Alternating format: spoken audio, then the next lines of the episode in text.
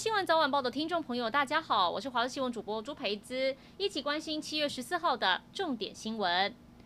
花莲从晚上到清晨，地震不断，共有二十几次，居然导致市区光复街上没有营业、正在施工的服饰店二楼整片女儿墙直接倒塌，砸到一楼的路面。而事发当下都被对面的早餐店家给目睹。服饰店二楼原本正在维修改建，砖墙跟阳台的女儿墙都已经残破不堪。地震当时，砖块水泥壁直接掉落到店门口的路面上，还好是没有人车经过，没有人员受伤，就怕再有围墙碎片掉落。警方在现场放置交通锥，避免路过民众发生意外。国一苗栗造桥路段半夜三点半左右发生四车连环撞，造成三个人受伤。警方调查，一开始是两台轿车先发生事故，他们后方另外一台轿车以及大货车反应不及，分别追撞上去，导致整个北上路段封闭一个小时。高雄古山区一栋透天民宅，清晨四点半惊传火警，屋主跟父亲在第一时间从顶楼跳到隔壁屋顶逃生报警，其余八个家人一度受困，警消到场赶紧出动云梯车救援，还好没有造成人员伤亡。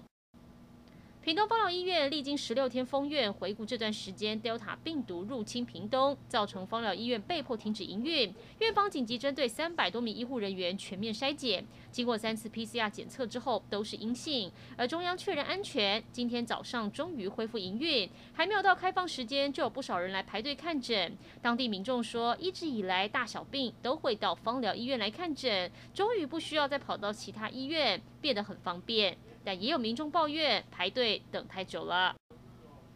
桃园昨天傍晚降下剧烈豪雨，其中以大溪的时雨量七十三毫米最多，雨势最密集时，短短十分钟有二十毫米降雨。有些地区陆续出现积水状况，深度最深就在八德区的桥新兴村，积水达到五十公分。但水排不出去的原因，除了垃圾把抽水机堵住，居民也怀疑跟附近建商有关。一起来关心天气。今天偏东风，水汽增多，东部地区恒春半岛不定时会有局部短暂阵雨，降雨时间增多，而且区域比较广。中午过后，各地都容易有午后雷阵雨，尤其是中南部地区跟其他山区容易有局部大雨发生几率，请留意短延时强降雨跟剧烈天气状况。温度方面，没下雨时还是偏闷热，各地高温普遍可以来到三十二到三十五度，其他部分地区还是会有局部三十六度以上高温发生的可能。户外活动请注意防晒，多补充水分。以上就是这一节新闻内容，感谢您的收听，我们再会。